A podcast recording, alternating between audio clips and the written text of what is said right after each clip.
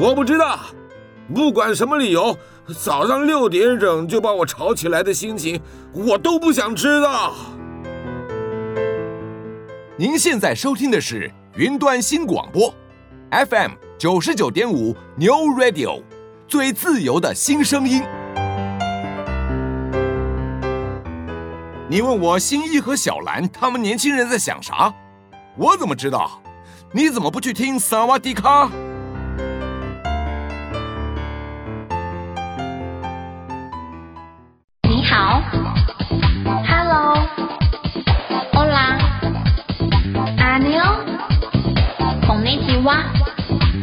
着，萨瓦迪卡，萨瓦迪卡，青春随你聊。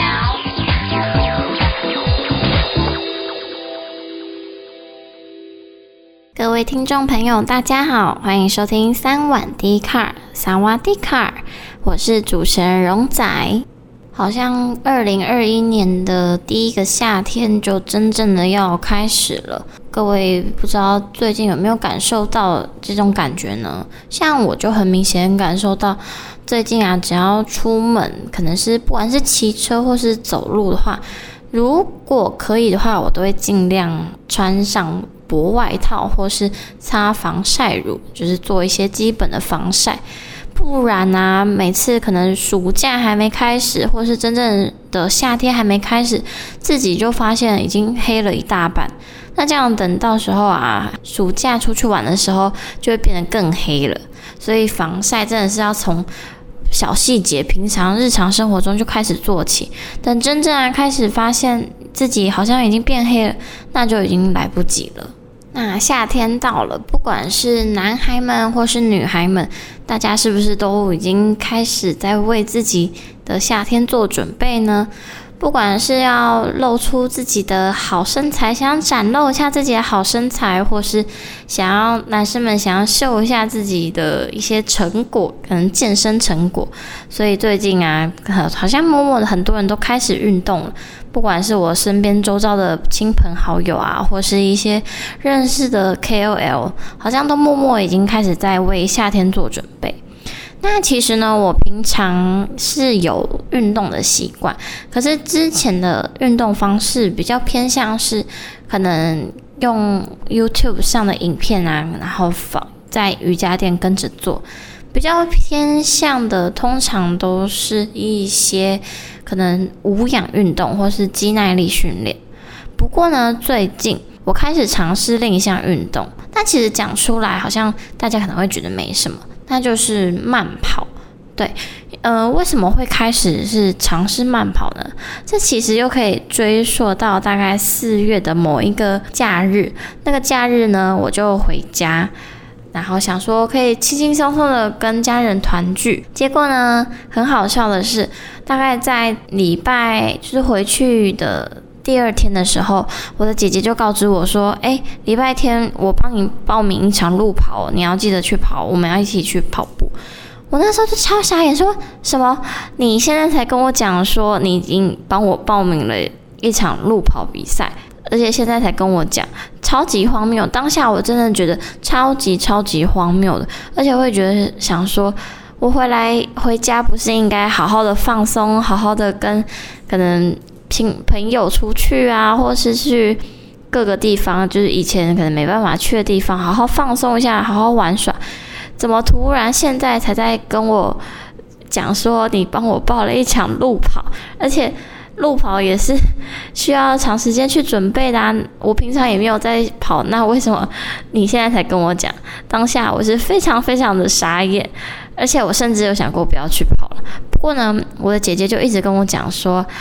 这还好啦，这没什么，因为他是只帮我报名三公里的那种休闲组。其实三公里说起来是真的蛮短的，跟那种可能四十二 K 的马拉松比起来是。是一块小蛋糕，真的没什么。可是你知道，人生的第一场路跑就这样这么匆忙的被决定好，就还是心里有一些紧张。于是呢，我就很慌张的，匆忙之间就去去跑了这场比赛。当然，其实一定是跑得完嘛，而且才三公里，三公里真的真的很短。可是呢，嗯，也算是我算是跨出人生的第一步吧，或是一个新的里程碑。而且在跑完之后呢，我也有一种下定决心，想说，嗯，真的要好好的来练一下自己的心肺啊，或是自己的耐力，因为发现其实好像。以往我都是比较习惯擅长是短跑型的，就是短时间的爆发力比较强。但是这一次跑出来之后，才发现其实耐力也是非常重要的。所以啊，在那一场路跑完之后呢，我就回来了学校，就开始可能一周大概会跑个三天，就是会让自己逼自己去跑步啊，或是去慢走，不管是慢走或是。跑步慢跑，我觉得其实养成习惯之后都是蛮舒服的一件事情。讲到这里，不知道有没有人有猜到今天要说的主题呢？没错，那就是今天要来跟大家聊一聊路跑这项运动，或是这项活动在台湾或是在全世界的一些状况。以及呢，我会大概讲一下，在台湾呢，如果你真的想要开始路跑，然后去参加一些比赛的话，你可以报名哪一些著名或是大家都推荐的赛事。好，我们一一都会来跟各位听众朋友做介绍。其实啊，讲到运动，算是目前最新兴的一种产业。没错，运动其实也可以把它当做是一种产业哦。而在这之中呢，路跑活动又是其中规模属于是非常可观的一个项目。其实啊，路跑活动在国际风靡已久，带来广大媒体宣传效果以及观光的人潮。台湾呢，则是于差不多二零零八年开始，路跑活动啊就蓬勃盛行到了今天。它不仅啊带动了全民运动的风潮。甚至呢，也造就了所谓的跑步经济的兴起。而根据体育署二零一五年的调查资料显示啊，台湾规律运动人口比例呢占大概百分之三十三，其中慢跑啊成为最近台湾人近几年来最主要从事的运动项目的第二名。而台湾从二零一三年到二零一五年。中间呢，在跑步的消费支出平均约大概新台币四千四百一十七元。这其中呢，就包括可能上运动课程，或者是一些运动健身房的入场会员费、场地设备费等，就差不多会是这样子的价钱。以及呢，参与各项活动比赛啊，或是运动比赛所衍生出来费用呢，则是。差不多平均约新台币的五千三百六十元。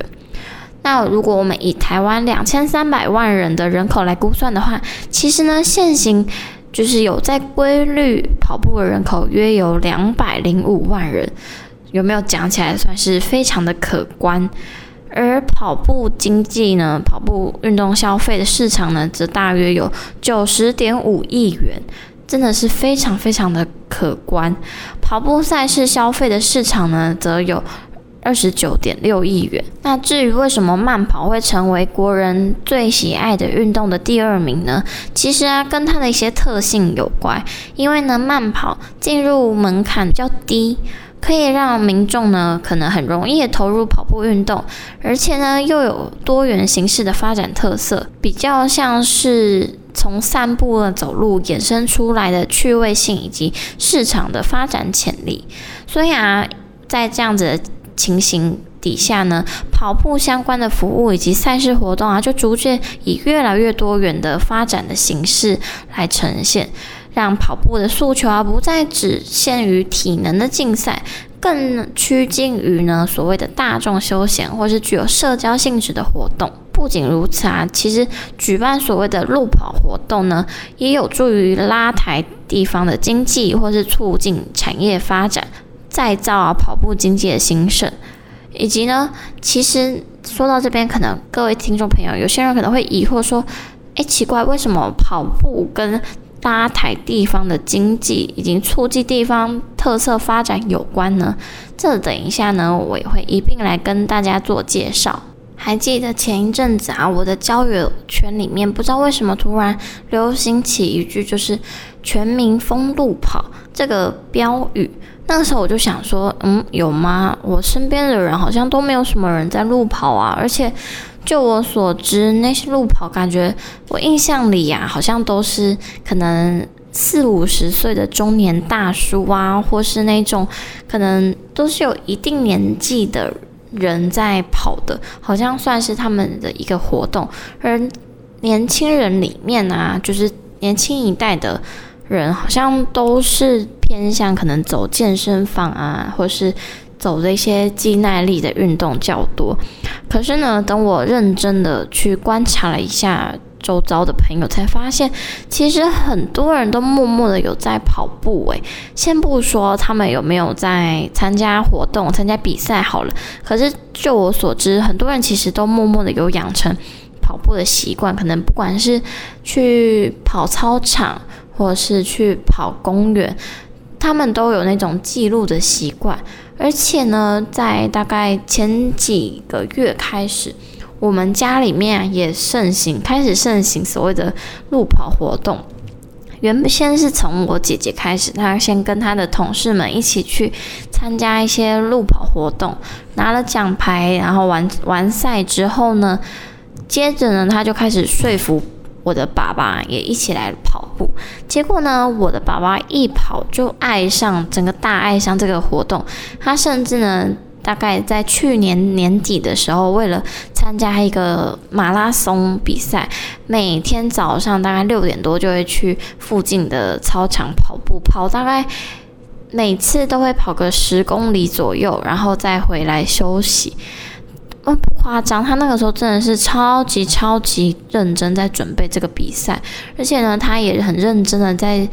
可能加强自己的身体呀、在想说要多补充一些蛋白质，每次可能跑完步之后呢，也要很认真的收操，才不会造成身体一些负荷。总之呢，大概在去年年底的时候，我才有认认真真的有感受到所谓的全民疯路跑的这个这个流行语。到底是在呈现的是什么样的形式？而附近的周遭的朋友呢，也陆陆续续都有人一起在参加比赛，不管是可能全马四十二公里，或者是一种休闲体验组的大概十公里啊、五公里或是八公里的那种活动。总之呢，路跑这个东西在台湾好像越来越盛行，而且也变成。不只是全民运动，更像是一种嗯休闲娱乐活动嘛，或是让你的生活中增加一点新的挑战性的感觉。好啦，那就先聊到这里，我们先听一首歌休息一下。嗯，等一下呢，我再来跟大家好好的一起探讨一下路跑跟马拉松这个东西，以及台湾呢又有哪些比较著名的路跑赛事。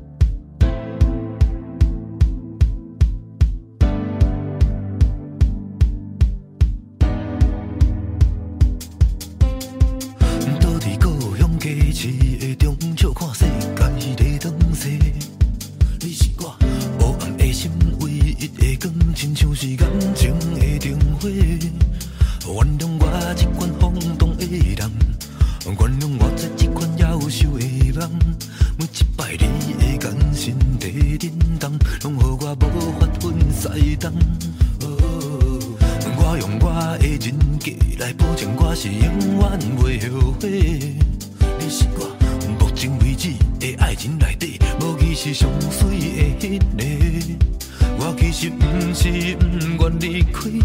拢怪你走入了我的人生。无心的爱情伤害已造成，你我着爱来负责任。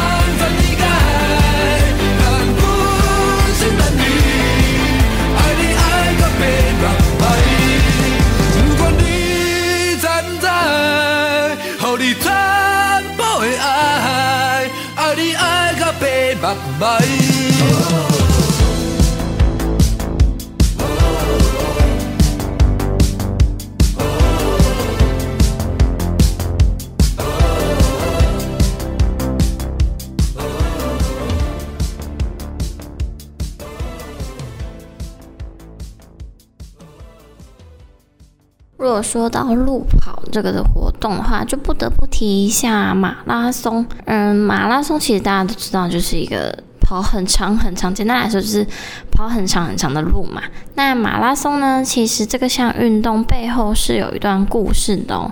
其实呢，它的历史起源是具有一些传奇色彩的。那既然都说是传奇啦，就有一些争论的存在。那现在就先不讨论所谓里面的争论，我们就来讲讲他的故事吧。在公元前四百九十年呢，波斯帝国决定以歇息的方式呢，歇息马拉松，来向世界展示啊他们自己的实力。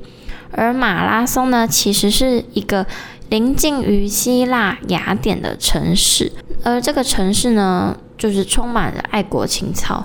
当时的雅雅典人呢，就动员起来，来捍卫所谓希腊的文化传统和独立，不想要被外界给入侵。不过啊，由于战争初期呢，被波斯的军队打了连连败仗，所以呢，雅典人就举派了一名邮递员，叫做菲利彼得斯，到斯巴达去求助。可是由于当时呢，形势非常的危急。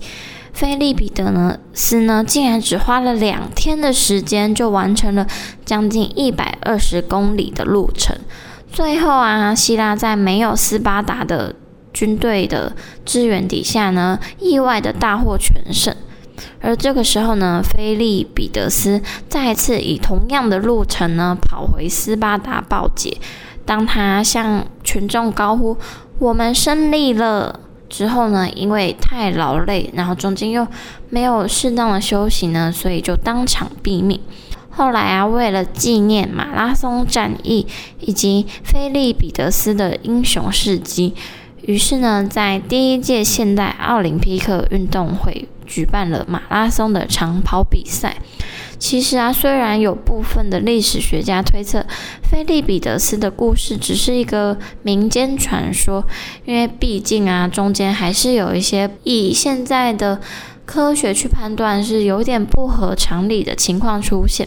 可是呢，后后世啊，普遍认为这个啊就是马拉松长跑比赛的起源跟由来。好，那马拉松比赛的。所谓的标准制定是怎么制定的呢？在大概前四届的奥运会的时候呢，马拉松比赛是距离都是由组织者随意定制的，就是主办单位是随意定制的，没有一个官方统一的距离。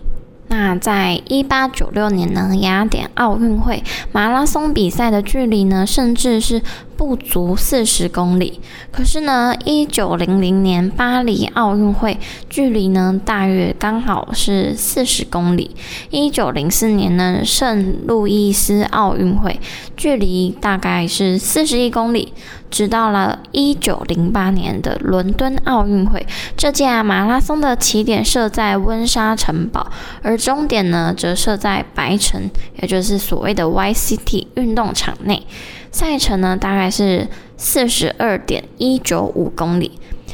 就在这个之后呢，奥运会啊将马拉松赛事的标准长度就定为。四十二点一九五公里。可是由于马拉松的比赛是在公路上进行的。各种啊不同的赛道的情况其实是有所差异的，就是没有一个很正统跟很标准的规范，因此呢，没有所谓的世界纪录，只有世界最佳成绩作为跑手的成绩记录。在二零零四年呢，国际田联正式采用马拉松世界纪录，告别只有以世界最好成绩的时代。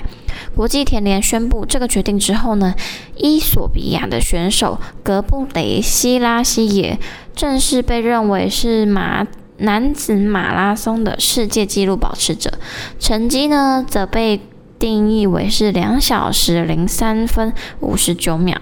另外啊，英国选手拉德克里夫被正式认为是女子马拉松的世界纪录保持者，成绩呢则为两小时十五分二十五秒。那除了马拉松之外呢，也有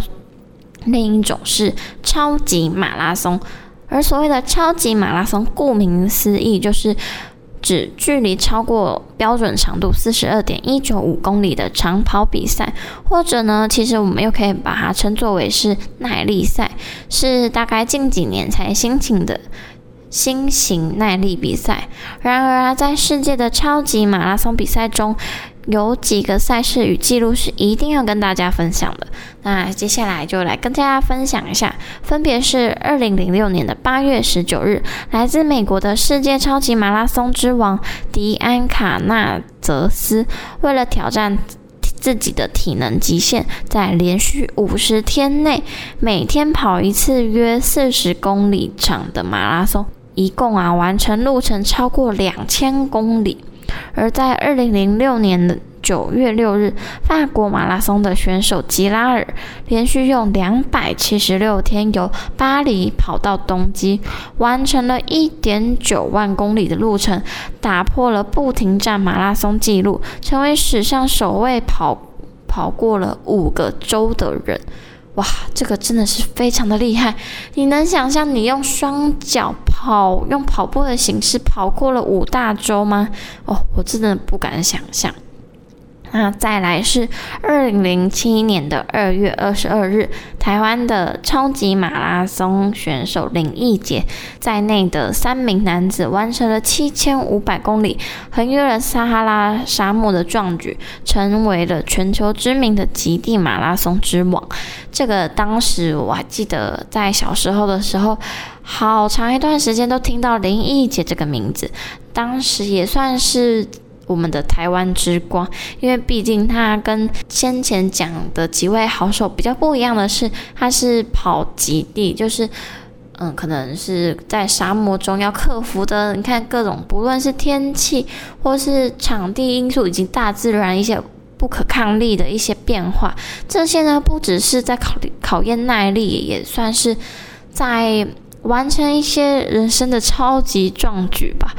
真的超级厉害！你能想象要在马拉嗯在沙漠横越七千五百公里吗？哦，真的超级厉害，超级佩服。那最后一个呢是二零一一年的二月五日，被称为马拉松男子的恩格斯在西班牙的巴塞隆纳完成第三百六十五场，创下了一年内每天跑马拉松的金世世界纪录。一年内啊，历经了英国、西班牙、葡萄牙、比利时、加拿大、墨西哥、美国等七个国家的马拉松赛事，总共是完成了。九千五百六十九英里，也就是一万五千三百九十九公里啊！这真的是符合超级马拉松的定义呢。可是呢，超级马拉松遇到的瓶颈就是选手的体能。选手啊，必须维持在一定的状态内，因为当时间越久，体力渐渐流失，唯一完成比赛的力量就是所谓的意志力。所以啊，比赛资格都会要求必须是国际经验丰富的选手才能参加，以免啊发生一些生命安全上的意外。也就是说呢，其实要参加超级马拉松的话，你必须要先参加过很多大大小小的国际马拉松赛事，你才能拥有这个资格。因为毕竟超级马拉松也算是嗯挑战体能，然后你还要在。赌上一些自己的生命危险所完成的一项活动。那刚在刚刚的时候有提过了世界纪录的保持人，其实呢，在二零一八年呢，有被这个记录有被新兴的人给打破，是一位肯亚马拉松选手基普乔盖，在柏林马拉松以两小时零一分三十九秒的成绩，成为国际。体总目前正式承认的记录，以全世界是呃全马世界历年第一名选手，被冠于这个的殊荣。在二零一九年呢，基普盖乔盖在奥地利维也纳花了一小时五十九分四十秒的时间，成功完成了四十二公里的全马马拉松，打破了前人的记录。他因此也成为了史上第一位在两小时内跑完四十二公里的人。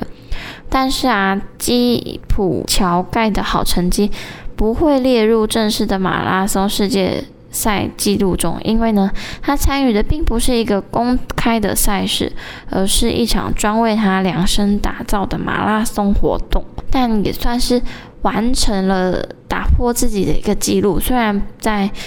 不被不是公开的比赛，所以没有被认可。不过呢，他这个成绩呢，一样是被记录起来的。那近几年来呢，城市马拉松在全球各地开始兴盛，不管是全马的挑战，或是半马比赛，甚至呢开始衍生出先前讲过的有很多的趣味主题，像是啊卡通主题、趣味风格、角色扮演、路跑等这些马拉松以及相关赛事呢，在全球呢兴盛了非常非常久，也算是带起了一股风潮，成为了近几年来呢追求健康的户外全民运动。那当然呢，在这之中，台湾也包含在内啦。我先从世界各地一些比较著名的活动来跟大家介绍起好了。在世界上呢，其实有一些只要是你常常在跑马拉松的马拉松好手，一定会知道的赛事。那分别就是东京、柏林、芝加哥、纽约、伦敦以及波士顿。之所以啊会称世界六大马拉松，是因为这六大赛事呢具有一定的难度，以及呢它本身的城市的知名度也够高，比赛呢也具有相当的规模和特色。想要前进世界六大比赛呢，除了要有实力之外呢，其实呢还要够幸运，因为报名的人呢来自全球各地实在太多了。有的呢还必须要抽签，不是随随便便啊报名就有机会去参加的。那首先呢是东京马拉松，其实东京应该算是离台湾最近的亚洲最大马拉松的赛事，也是呢最年轻的世界马拉松。日本的人呢会将马拉松比赛。改成变装活动，也就是很大家一些动漫迷所谓的 cosplay，每个人呢变装上阵比赛，沿途中呢还会有民众加油哈补给食品。另外呢，沿途除了有知名的东京景点，也会有各项的表演活动，让参与跑步的跑者呢可以一同享乐。那接下来是波士顿马拉松。波士顿马拉松啊，号称可以算是历史最悠久，也是呢第一个可以让女性参赛的国际赛事，可以说是啊跑者的梦幻殿堂。他们最大的特色呢，就是依照跑者的年纪、性别而有不同的参赛门槛，要达到这些门槛呢，才有资格可以参加比赛哟。接下来是纽约马拉松，大概在一九七零年呢，由纽约路跑者的组织所发起的。而二零一三年呢，创下五万人参加的马拉松，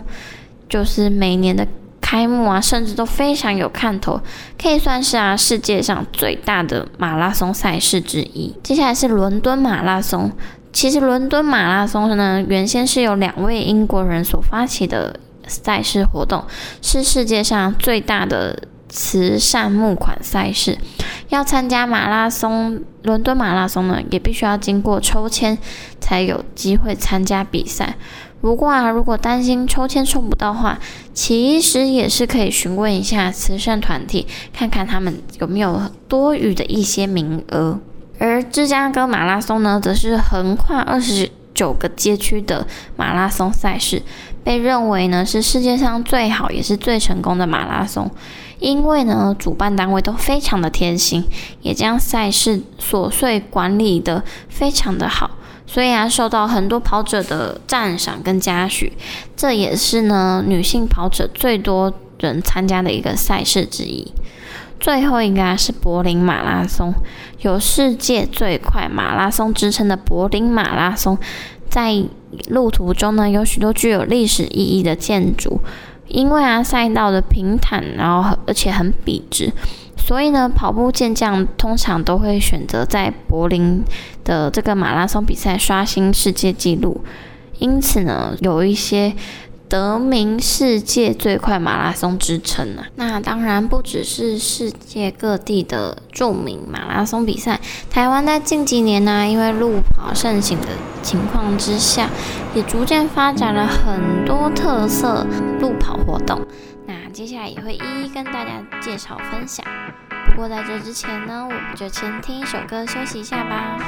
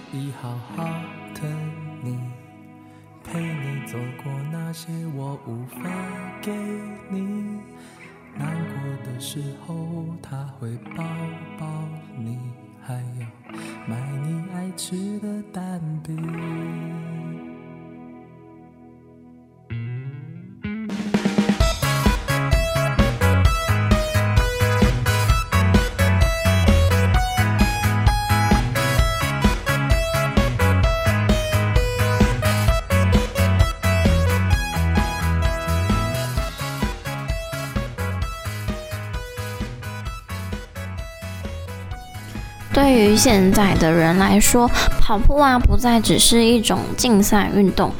其实呢，更是一种生活的态度，一种跑出自信啊与态度的休闲活动。而路跑的魅力呢，其实在于一个人跑步总是会怠惰自己，让跑步很难坚持下去。但是啊，只要三五好友一起进行，就有持续下去的动力啦。在台湾呢，其实也有很多具有非常特色的路跑活动，有新手适合的休闲观光类型，亲子携手的欢乐主题型，还有啊爱心公益的慈善主题，又或是啊想要跑出一番成绩的国际竞赛型哦。那接下来就由我来为大家一一介绍吧。首先呢，休闲观光类型之中不得不提到的就是最具人情味的台湾米仓田中马拉松。这个地点呢是在彰化县田中镇景松文化教育园区，差不多是在每年的十一月的时候举办。田中马拉松的举办的时期呢，特别选在每年第二期稻米采收之前，所以啊，其实选手们。可以跑在满满的金黄隧道的田野及水圳之间，沿途呢不止可以欣赏田中自然田园风光，还能够远离城市的一些喧嚣。每年呢都吸引了三万多名来自世界各地的跑者一起抢着报名参加，而每年田中马都会请到。将近六千名的当地居民在活动过程中敲锣打鼓啊，为跑者加油。虽然是地方的乡镇，但田中马拉松却以丰富补给以及与在地乡亲的热情，缔造出一个好口碑啊！可以说是最具人情味的马拉松，已经好几年呢、都被跑友们票选为是年度最优质的赛事。说到这个啊，就可以跟各位听众朋友分享一下。呃，我在之前的时候有提过，是我们家中是姐姐最先开始参加路跑活动嘛。那在去年的时候，很幸运的是，他成功的抽中了田中马拉松的比赛。对，这个也是要用抽签，所以也是要一定的运气在的。那跑完之后呢，他再回来分享，他就说。沿途上真的是满满的，到处都是人，而且啊，在因为那边好像也算是纺织业非常兴盛的，所以啊，很可爱的是那些可能阿嬷啊，或是阿姨们都会很热情的在你跑步的时候一直塞一些他们自己做的袜子啊，不管是什么运动排汗袜啊，或是一些可能自己。工厂做出来袜子都会塞到你手里。除此之外呢，它沿途的补给站也是非常非常的厉害，有什么卤肉饭啊，还有霸丸啊，反正各种那种台湾特色小吃呢，在田中马一都可以吃到。姐姐就说啊，其实那次跑完之后呢，超级饱，肚子超级饱，而且你除了要控制，就是你在享受的同时，还要一边控制，不能让自己真的就是吃太多，不然会越跑越想吐。所以其实是真的是非常好玩，而且在比赛前的一天晚上呢，还能去参加所谓的选手之夜。那选手之夜呢，除了是让各个选手可以一起来共襄盛举、一起庆祝之外呢，也是可以先提前领领略一下所谓的在地台湾人的在地热情，在那边啊。各个人就几乎是可以算是出动全村整个乡镇的人一起来帮你加油。在路上不仅你可以看到稻田，然后旁边人还会一直跟你说加油加油。其实很多人都是那种携家带眷，一家大小，最小的可能还是小婴儿，大的也有可能是七八十岁的爷爷奶奶都会来帮你加油。所以跑起来呢是非常非常特别的一个回忆。这也是为什么会被大家票选为是最优质的赛事之一。那接下来是台湾独有的峡谷马拉松，是云朗观光泰鲁阁马拉松。这个地点呢，其实就是顾名思义，是在台八线亚洲水泥凤凰林段的泰鲁阁国家公园的天祥段，大概是每年的十二月的时候会举办。太鲁阁马拉松啊，今年其实迈入了第十九年，每年啊都在非常壮丽的太鲁阁峡谷的地形上开跑，吸引了世界各国的选手来挑战，更被跑者称为是一生至少要跑一次的重要赛事。不过啊，因为地形的限制，所以其实呢，一次的比赛只能容纳大概一万多人，名额有限，所以其实跟田中马拉松一样，也都是要靠运气啊，要抽签才能有资格去参加比赛的。在特有的峡谷地形举办马拉松呢，它的路线是从东西横贯公路的牌楼前出发，路途上啊会经过了长春寺、燕子口、锥里断崖、九曲洞啊、慈母桥、天祥溪畔等。很多很多的知名景点，沿途的峡谷风光啊，和太鲁阁的壮阔地形，也是世界上少数的大自然的鬼斧神工之作。而且呢，可以以缓慢的速度欣赏沿途的美景，这也是为什么，每年太鲁阁马拉松都会让人家抢破头的原因啊。而且其实很多的外国朋友们来台湾玩呢，指定一定就是要去参加。呃，不是参加，一定要去花莲玩一玩。而在花莲呢，他们又最喜欢的就是太鲁阁的地形，不管是那边地形啊，那边的一些景点，对他们来说都是一些非常非常难得的机会。所以啊，很多外国的跑者都会在这个时候呢，借机，嗯、可以以。参加比赛之名，行观光之实啊，就是一边可以沿途欣赏风景，然后还可以一边举办嗯参加路跑活动。那刚刚说的应该算是休闲观光类型，接下来呢是欢乐主题型，就是一些比较特殊，然后娱乐性质比较多的一些马拉松赛事。第一个呢就是夜空酷炫路跑。是铺马的夜荧光夜路跑，地点呢，其实在台北啊、高雄都有分别都有举办，是在四月的时候这个期间举办的，其实就是差不多在前一阵子才刚举办完。不过我不确定今年因为在疫情的情况底下有没有将赛事延后啦。那在台湾举办十二年的铺马荧光夜路跑，是台湾少数著名的荧光夜跑，办在台北、高雄这两个地方，并且呢，其实有别于其他的路跑，在微风凉爽的夜晚呢，来一场特殊的夜跑，可以欣赏不仅是城市之美，然后也可以在黑暗中呢散发光芒的荧光棒，让跑者呢有着体验荧光夜跑的独特魅力。那其实呢，这个荧光夜路跑强调优质赛事是以荧光的主题，更有啊跑者训练营精美的周边纪念品著称。当然呢，最重要就是国际品牌铺满的强烈照耀下，可以让铺满荧光夜跑每年呢也是被大家抢破头，争相想要报名参加。其实我对这个是蛮有兴趣的，因为老实说，如果在夏天，你不是从可能你不是参加四十二公里的那种马拉松的话，通常会在比较晚一点的时间才出发。那嗯，我觉得其实跑到后面就蛮热，然后在天气热的情况下跑步真的很痛苦。所以呢，我觉得我还蛮想要，个人想要有机会的话，可以参加一下夜跑活动。因为呢，其实平常我也都是可能一天下完课、吃完饭，可能做完功课报告之后呢，有机会才去跑步，所以通常也都是在晚上跑步。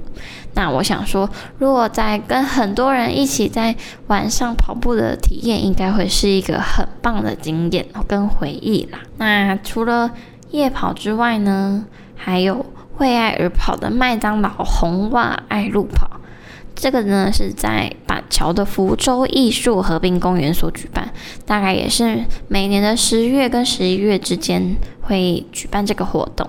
麦当劳叔叔之家慈善基金会在二零一四年呢首度举办了麦当劳红袜爱路跑活动。活动中呢最具特色的其实就是跑者们必须要穿着红白条纹的袜子，搭配活动纪念红色或白色的上衣。让整个活动啊就会呈现一个非常可爱的景象啦。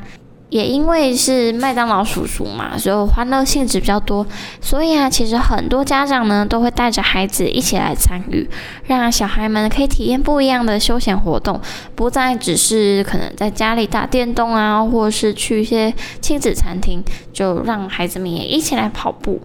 另外呢，在报名费当中呢，会有一部分的。的钱拿来捐出来做公益，帮助远地可以就医儿童，可以拉近家与医院之间的距离，可以让更多更多的孩童能够在健康的环境下成长。这个呢，如果各位听众朋友有兴趣的话，可以上网搜寻一下，这个场景是非常可爱的。好，那接下来呢是公益慈善型的路跑，其中呢最著名的就是三星公益路跑。那地点就是在台北市政府，是每年十月的时候会举办。从二零零五年呢、举办至今，已经迈入第十四届的三星公益路跑活动。全程其实只有三公里，很适合全家大小一起来参加。也有一些可以相约的亲朋好友，也都可以一起来参加。而台湾三星电子呢，关注的是孩童教育资源的议题，持续啊结合他们自己的数位内容啊，创新科技与公益伙伴们在地资源，结合了在地资源呢。推动出更多元面向的一些活动，跟担起了这个社会责任，号召民众可以一起来响应公益做环保，也是一年一度最盛大的公益路跑。那接下来呢，是属于比较娱乐性质比较少的国际赛事型，其中呢最著名的就是乌来峡谷马拉松，地点呢就是在新北市乌来。而这个举办的月份是在每年的八月，也就是夏天的时候。那在二零一五年呢，举办第一届的乌来峡谷马拉松，马上呢就被评为台湾最推的路跑路线。当年呢八月刚好遇到了苏迪勒台风重创乌来，也造成啊在举办完这个之后呢就停办了两年。在二零一八年，终于经过了一些重建之后呢。重新举办这项赛事，而且呢，这个带有 AIMS 的国际认证的资格卷土重来。那各位跑者就说啦，在乌来峡谷中奔跑，能够欣赏乌来峡谷的壮阔美景，以及可以吸收大自然芬多精。在开放报名的时候，几乎一下子马上就被售完了，呃，这也相对带动了当地的旅宿业以及商业圈的观光发展。接下来，我觉得这个是很有趣的一个活动，就是金门马拉松。那顾名思义，地点当然就是在金门喽。而举办地点的月份呢，则是一月。金门马拉松啊，在国际其实已经享有一定的知名度了。而且呢，在二零一八年的时候，有更改它的路线，成功的获得了国际马拉松的赛道认证，吸引了世界各地的爱好跑步选手一起来共襄盛举。金门啊，其实就有好山好水好酒好人情的标语以及知名特色。在跑路跑的过程中呢，可以看到主要街道上已经出现各式各样的马拉松看板啊。那金门马拉松上的补给品，甚至有当地非常特色的。金门高粱来提供跑者畅饮，所以啊要小心，可能会不小心跑一跑，跑到了一个酩酊大醉的程度，是这也是这个赛事的一大亮点之一。那完赛之后的纪念品呢，则是具有早期金门战地元素的迷迷彩赛衣以及金门著名的纪念酒。那这也算是台湾非常非常具有特色的一个特色路跑。介绍完刚刚这些。不管是台湾或是世界各地的一些路跑赛事，有没有让各位听众朋友呢也觉得心痒难耐，觉得好像可以真的来跟大家一起共襄盛举呢？那其实我也是这样的，就是之前呢，其实也常常有陆陆续续都有看过这些的，嗯，新闻报道或是活动介绍，但就是没有一个特别强烈的欲望。那直到了。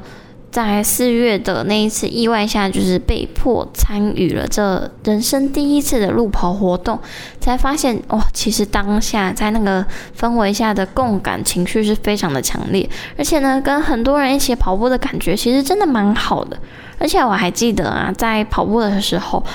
其实有很多的妈妈，因为我参加的是女子路跑，所以其实有很多的妈妈都带着小孩。那个小孩呢，看起来顶多也才小学或是国中哦。每个小孩不知道是精力太好还是怎么样，每个人都跑好快。我甚至还跑出了两个外国小孩，就是觉得非常的，也是蛮好笑的一个回忆之一啦。那我觉得，其实路跑呢。不只是在跟大家竞赛，更像是可以跟自己对话的一个时间。在那个时候呢，你可以听听自己的音乐啊，或是听听 podcast，听听广播，可以有更多能够认识自己或是与自己反思的经验机会。我也是啊，常常可能在跑步的过程中呢，就会想一些事情，想一些比较深层的一些事情，然后跑着跑着，好像也会让很多可能。杂念啊，或是一些烦恼，就默默的就可以淡忘掉，或是可以排解掉。所以呢，我觉得这也算是一个非常好的休闲活动，跟可以培养的兴趣之一啦。好啦，那今天呢，就大概跟大家介绍一下这个运动。嗯，我自己呢，其实也真的真的算是刚刚新手入门，所以也不能以很专业的角度来跟各位听众朋友分享。就只能就是就我所知的，然后跟一些资料来帮大家做一个介绍跟分享，希望各位听众朋友会喜欢今天这期的内容。那我们就下一时间继续收听三晚 D Car，各位听众朋友，拜拜。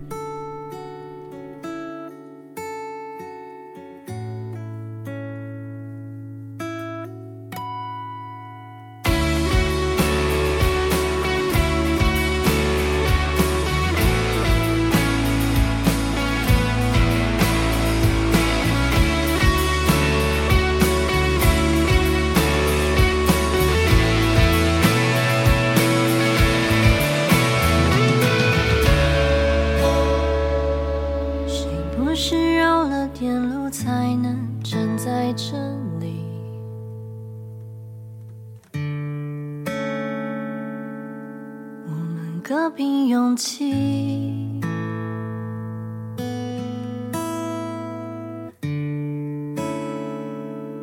任情绪游走一边，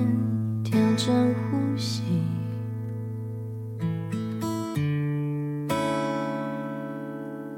我还在努力，你能继续坚持下去吧。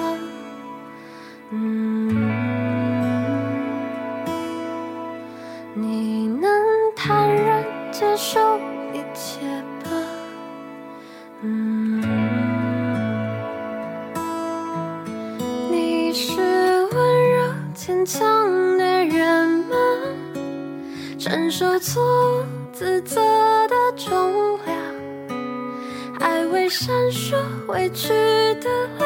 光，早已抚平自日的喧哗。自卑的人吗？还不确定要成为谁吧？听着别人不经